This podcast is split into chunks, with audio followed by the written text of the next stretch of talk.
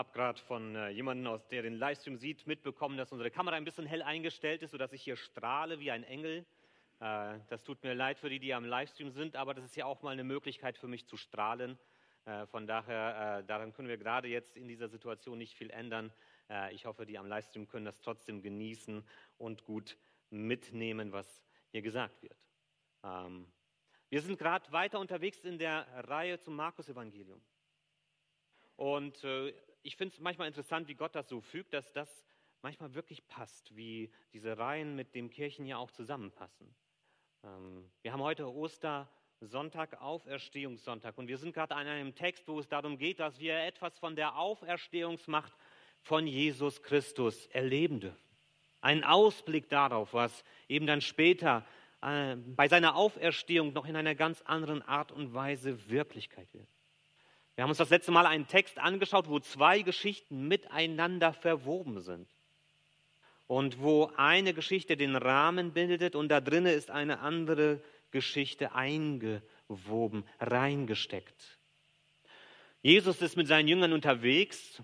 Er ist über den See Genezareth auch ins andere Ufer gefahren, in eine Gegend, die äh, nicht von Juden vor allem besiedelt war. Und dort hat er hm, ist er auf Widerstand gestoßen, als er einem wilden Mann geholfen hat, wieder normal zu werden.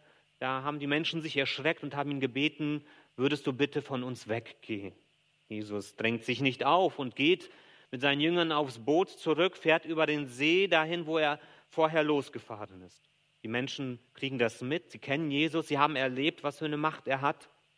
Und sie umlagern ihn, sie umringen ihn und wollen mit ihm reden ihre Anliegen bringen, einfach in seiner Nähe sein. Eine dieser Personen, die da zu Jesus kommt, ist eine wichtige Persönlichkeit für den Ort.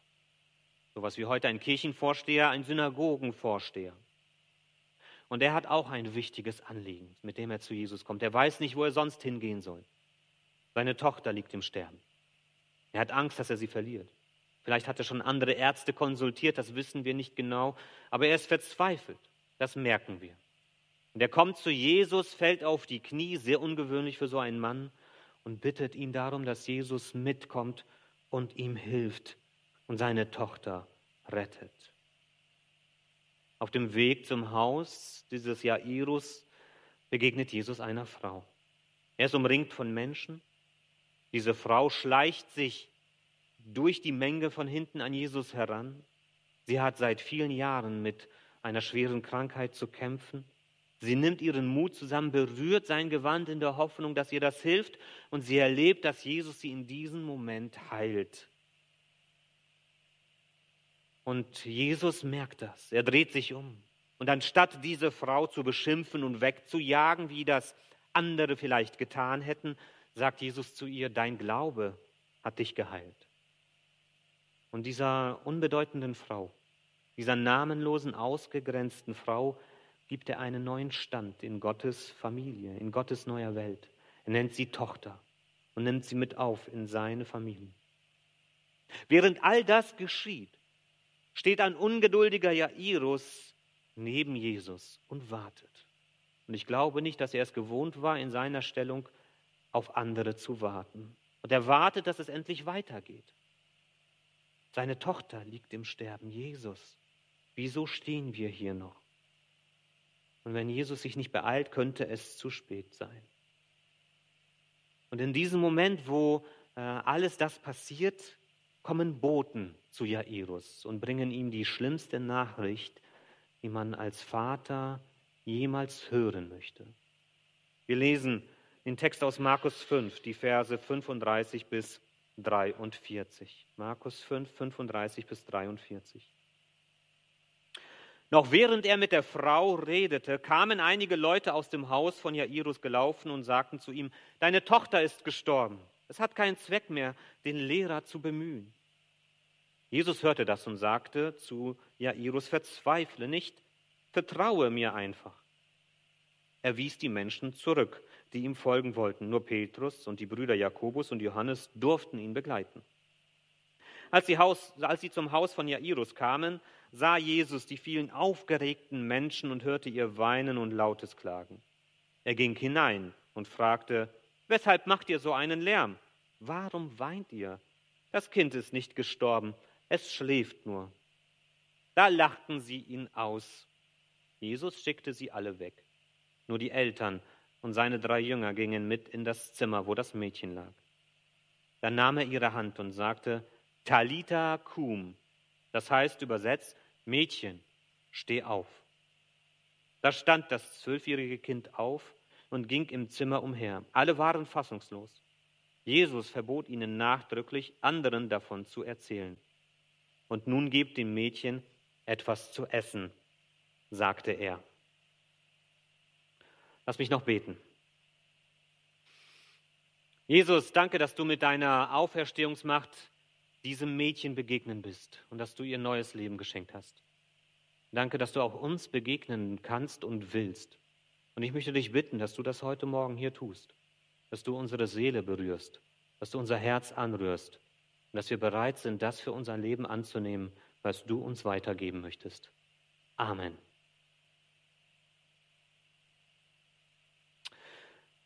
Während Jesus also mit dieser unbedeutenden Frau beschäftigt ist, stirbt die Tochter von Jairus. Die Boten sagen zu Jairus, bemühe den Lehrer nicht mehr. Lass den Rabbi in Ruhe. Der Tod ist da. Der Tod ist die Grenze, die uns allen Menschen gesetzt ist. Da kann auch so ein Rabbi nicht mehr helfen. Was will der da tun? Diese Grenze kann niemand überwinden. Welche Hoffnungen sich Jairus auch immer in Jesus gesetzt hat, all diese Hoffnung ist jetzt vergeblich. Es ist zu spät. Es ist vorbei. Jesus sieht Jairus, vielleicht sieht er auch das Gesicht, die Emotionen da drinnen, diese Verzweiflung, vielleicht auch die Furcht, vielleicht auch Enttäuschung, vielleicht alles zusammen. Er wendet sich an Jairus und spricht mit wenigen Worten. Im Original sind es vier Worte. Fürchte nicht, vertraue mir. Fürchte nicht, vertraue mir. Wieder sehen wir hier, wie sich jemand fürchtet in der Nähe von Jesus. Die Jünger hatten Furcht, als sie auf dem See die Macht von Jesus gesehen haben. Er hat Wind und Wellen befohlen, ruhig zu werden. Die Menschen in Gerasa hatten Furcht bekommen, als sie gesehen haben, dass Jesus einen irren und wilden Mann zur Ruhe geführt hat. Die Frau hatte Furcht bekommen, als sie am eigenen Leib gemerkt hat, welche Macht von Jesus ausgeht. Jairus hat eine andere Furcht. Jairus hat Furcht vor der Machtlosigkeit, die er bei Jesus befürchtet. Vor der Machtlosigkeit angesichts dieser Situation. Diesem Jairus sagt Jesus in dieser Situation, vertraue mir, glaube mir. Jairus ist hier herausgefordert. Er hat gesehen, was der Glaube bewirken kann. Er hat das bei der Frau erlebt. Der Glaube hat diese Frau gesund gemacht. Und sie hat geglaubt, obwohl sie vorher gar nicht wissen konnte, ob Jesus ihr wirklich helfen kann. Diese Frau hat einen Glaubenssprung gewagt. Jairus ist herausgefordert, es ihr jetzt gleich zu tun. Kann Jairus gegen alle menschliche Vernunft und Erfahrung daran glauben, dass Jesus die Macht hat, in dieser hoffnungslosen Situation zu helfen? Bringt er diesen Glauben auf? Jairus hat scheinbar zumindest genug Vertrauen in Jesus, damit sie miteinander in das Haus von Jairus gehen. Jesus lässt alle Menschen hinter sich zurück, nimmt nur seine drei Kernjünger mit, die ihn in ganz vielen besonderen Situationen begleitet haben. Er kommt dort ins Haus und begegnet dort einer klagenden Gruppe von Menschen. Im vorderen Orient wurde und wird bis heute anders geklagt und getrauert als bei uns. Während es bei uns so ist, dass man versucht, Emotionalität durch äh, Stille und dunkle Kleidung und alles muss man irgendwie ein bisschen unterdrücken. Wenn man dadurch Trauer ausdrückt, dass das alles gesetzt ist, ist das dort ganz anders. Genau das Gegenteil. Umso lauter, umso besser. Damals wurden sogar professionelle Klageweiber angestellt, deren Aufgabe es war, möglichst laut zu jammern und zu klagen, damit man merkt, hier ist was Schlimmes passiert. Da wurde den ganzen Gefühlen Raum gegeben und ich denke, das ist eigentlich sogar gesünder als das, was wir bei uns hier in Deutschland oft. Aber da ist dieses Jammern und Klagen und das hört man wahrscheinlich auf die Straße hinaus. Jesus kommt hinein in dieses Spektakel. Und er sagt zu den Menschen, wieso? Wieso dieses Spektakel?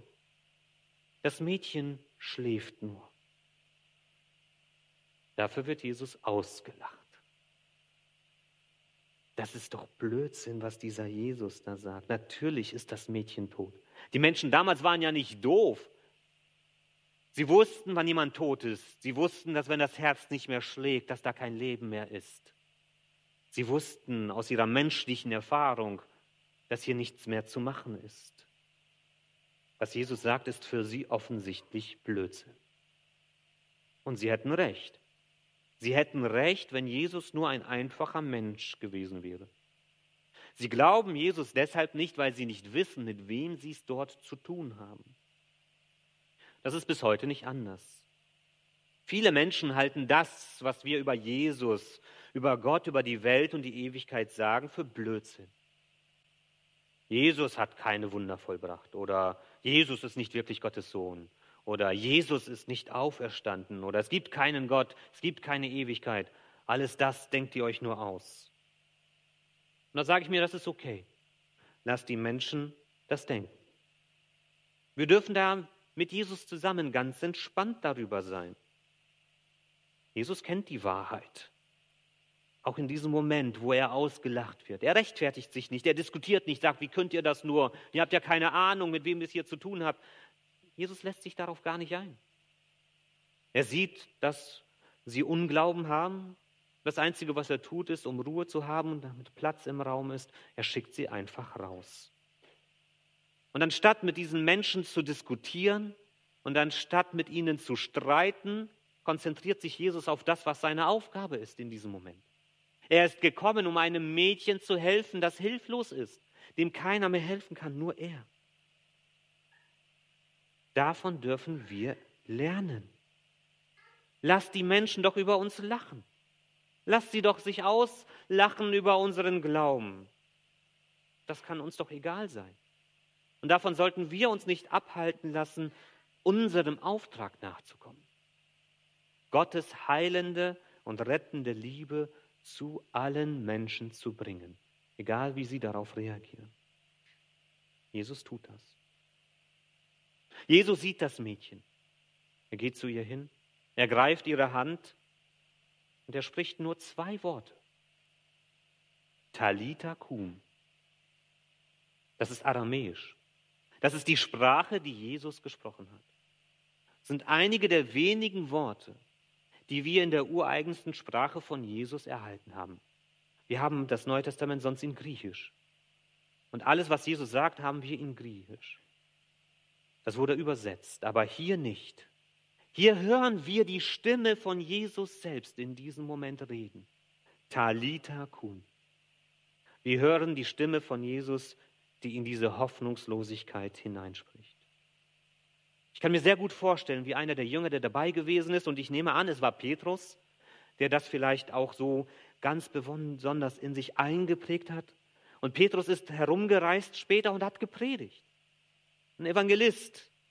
Und wie man manchmal so Evangelisten kennt, wenn man eine Predigt von denen kennt, kennt man manchmal alle, die sie dann halten, weil sie immer wieder einfach die und vor verschiedenem Publikum die gleiche Predigt halten. Und so war das wahrscheinlich bei Petrus auch. Da haben die Zuhörer gesagt, erzähl doch mal die Geschichte mit dem Mädchen.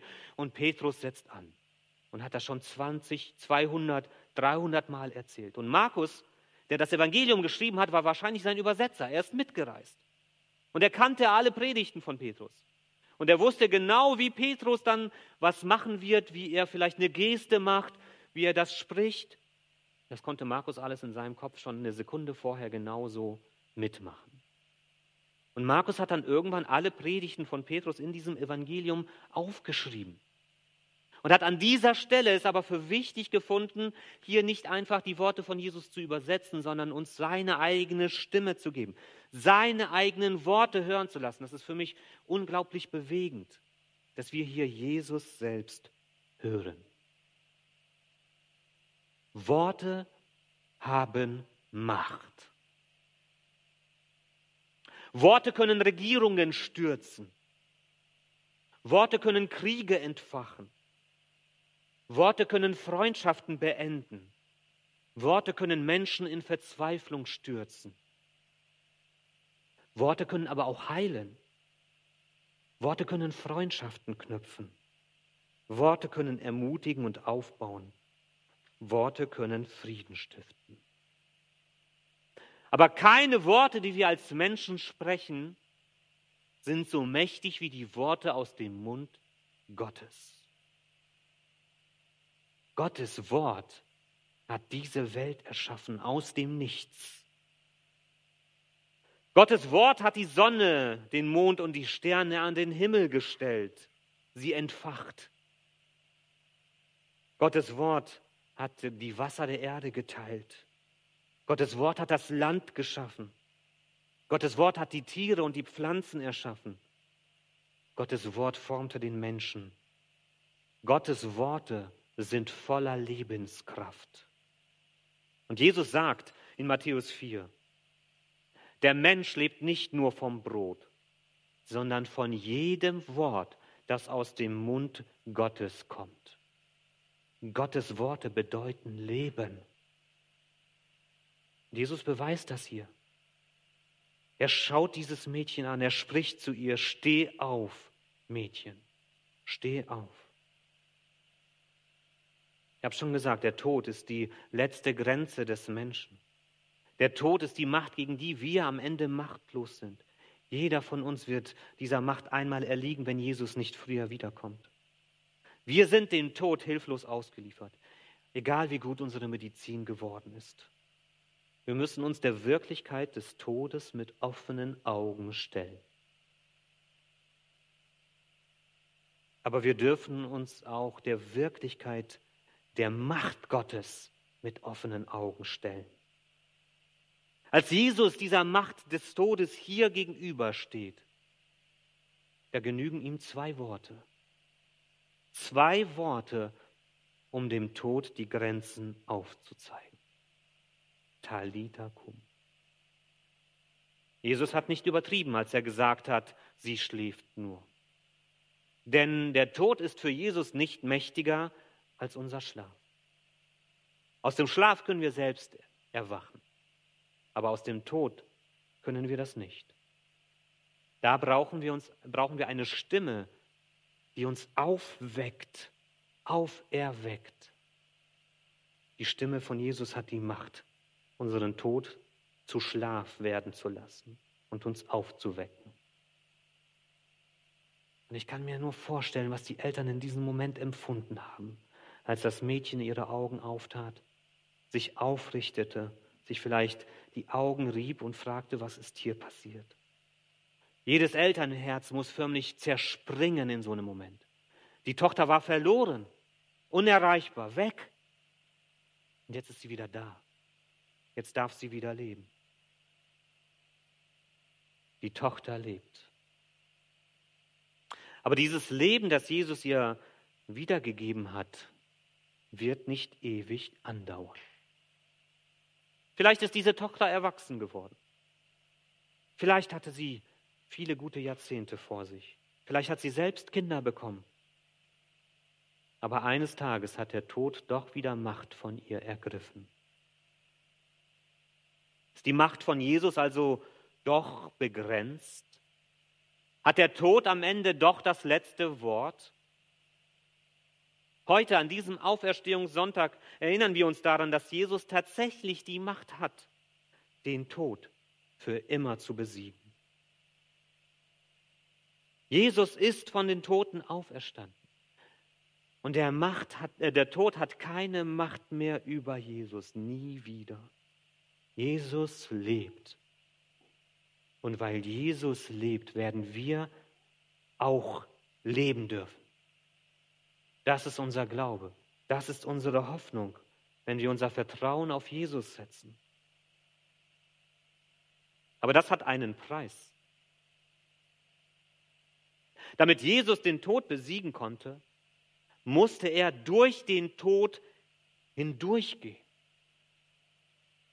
Und wenn wir Jesus in dieses neue Leben folgen wollen, müssen wir bereit sein, auch diesen Weg zu gehen.